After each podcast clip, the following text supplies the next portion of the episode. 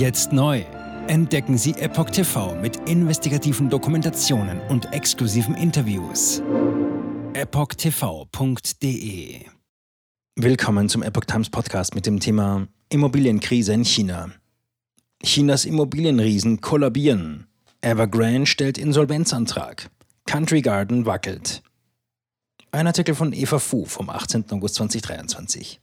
Bereits vor zwei Jahren ist der Immobilienentwickler Evergrande aus Südchina in schwere Turbulenzen geraten. Jetzt hat er Gläubigerschutz in den USA beantragt. Ebenso droht dem Bauträger Country Garden die Pleite. Ein Dominoeffekt?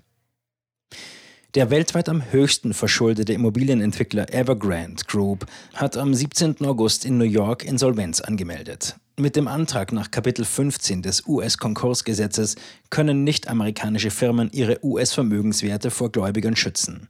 Dieser Schritt folgte, nachdem Evergrande die Verhandlungen über einen 3,2 Milliarden Dollar schweren Umstrukturierungsplan verzögert hatte. Auch die Evergrande Tochtergesellschaft TNT Holdings beantragte diesen Schutz am Donnerstag. Evergrandes Insolvenz verschärft die Sorgen in China wegen eines kriselnden Immobilienmarkts und wirtschaftlichen Problemen. Der Insolvenzantrag kommt zu einem Zeitpunkt, an dem sich die Immobilienkrise in China rasch ausweitet und droht auf den Finanzsektor überzugreifen. Inzwischen ist auch Chinas größter Immobilienkonzern Country Garden in Zahlungsschwierigkeiten geraten. Wegen eines drohenden Zahlungsausfalls und enormen Schulden stürzte der Aktienkurs des Unternehmens an der Hongkonger Börse am 14. August um mehr als 15 Prozent ab. Sollte der Konzern pleite gehen, hätte dies spürbare Folgen für Chinas Wirtschaft und darüber hinaus. Mehr als 300 Milliarden Euro Schulden. Evergrande, einst Chinas zweitgrößter Bauunternehmer nach Umsatz, hatte Mitte Juli endlich Zahlen vorgelegt. Demnach machte der Konzern in den Jahren 2021 und 2022 insgesamt umgerechnet rund 100 Milliarden Euro Verlust. Die Höhe der Schulden belief sich auf mehr als 300 Milliarden Euro. Ein Gericht in Hongkong soll im Oktober entscheiden, ob der Konzern zerschlagen wird. Evergrande hat im März einen Umstrukturierungsplan präsentiert. Das Unternehmen erklärte, es führe Gespräche, um Gläubiger in Hongkong auf den Kaiman-Inseln und den britischen Jungferninseln auszuzahlen. Seine Elektrofahrzeuge China Evergrande New Energy Vehicle Group kündigte am Montag einen Schuldentauschplan an. Dieser Plan würde dem in Dubai ansässigen Mobilitätsunternehmen NWTN eine Aktienbeteiligung von 27,5 Prozent gewähren, um 500 Millionen US-Dollar, 460 Millionen Euro aufzubringen. Country Garden kurz vor Insolvenz. Durch den Zahlungsverzug von Evergrande sind weitere Unternehmen auf die 40 Prozent der chinesischen Immobilienverkäufe entfallen, ebenso in finanzielle Schwierigkeiten geraten. Country Garden konnte am 6. August zweifällige Zinszahlungen für Kredite im Gesamtwert von 22,5 Millionen US-Dollar, rund 20 Millionen Euro, nicht leisten. Dem Unternehmen verbleibt eine 30-tägige Schonfrist, bevor es als zahlungsunfähig eingestuft wird. Country Garden ist eines der wichtigsten Bauunternehmen des Landes und beschäftigt Zehntausende Menschen. Das Forbes-Magazin führt den Konzern unter den 500 größten Unternehmen weltweit. Country Garden-Chefin Yang Huiyan war bis vor kurzem die reichste Frau Asiens. Die Krise in Chinas Bausektor erfasst nun jedoch auch das lange Zeit als finanziell stabil geltende Unternehmen. Ende vergangenen Jahres hatte der Konzern seine Schulden auf 1,15 Billionen Yuan, rund 150 Millionen Euro beziffert. Die Zahl dürfte seitdem weiter gestiegen sein. Country Garden fährt jedes Quartal Verluste in Milliardenhöhe ein. Nach Angaben von Moody's werden Schulden in Höhe von 31 Milliarden Yuan im kommenden Jahr fällig. Die Ratingagentur stufte das Ausfallrisiko als hoch ein.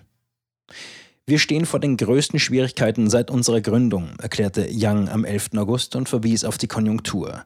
Der Bausektor in China hatte seit Ende der 1990er Jahre einen Boom verzeichnet, doch viele Unternehmen verschuldeten sich immer mehr. Chinas Verbraucherpreise zum ersten Mal seit zwei Jahren gesunken. Die Besorgnis über den chinesischen Immobilienmarkt wurde verstärkt, nachdem eine große chinesische Treuhandsgesellschaft Chongzhong International, die in erheblichem Umfang im Immobilienbereich engagiert ist, Zahlungen für Dutzende von Anlageprodukten nicht geleistet hatte.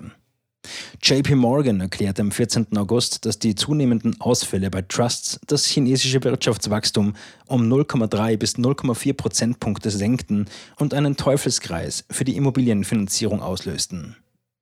Chinas Wirtschaft ist in eine Deflation abgerutscht, da die Verbraucherpreise im Juli zum ersten Mal seit zwei Jahren gesunken sind. Das setzt die Behörden unter Druck, die geld- und steuerpolitischen Maßnahmen zu verstärken. Tsai Fang, ein Berater der chinesischen Zentralbank People's Bank of China, bezeichnete die Ankurbelung der Verbraucherausgaben als das dringendste Ziel. Er rief dazu auf, alle vernünftigen und rechtmäßigen Finanzkanäle zu nutzen, um den Menschen Geld in die Taschen zu stecken. Die People's Bank of China senkte am 15. August zum zweiten Mal innerhalb von drei Monaten die Leitzinsen, während chinesischen Behörden die Veröffentlichung von Daten zur Jugendarbeitslosigkeit aussetzten, den einen Rekordwert in Folge erreicht hat. Jetzt neu. Entdecken Sie Epoch TV mit investigativen Dokumentationen und exklusiven Interviews. Noch heute kostenfrei anmelden und völlig unverbindlich testen. Sehen Sie jetzt gratis den weltweit ersten Dokumentarfilm zur ESG-Bewegung Der Schattenstaat.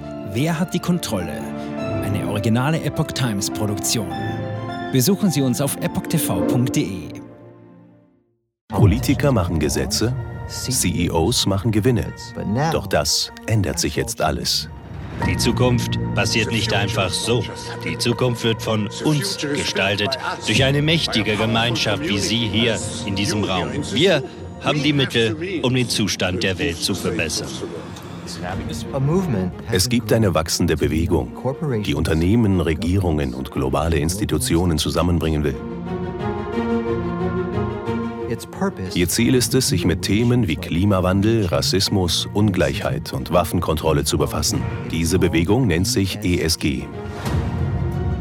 Wie funktioniert sie? Und wie wird sie unser Leben verändern? Bändigen wir die Wall Street nach unserem Willen? Oder sind wir diejenigen, die manipuliert werden?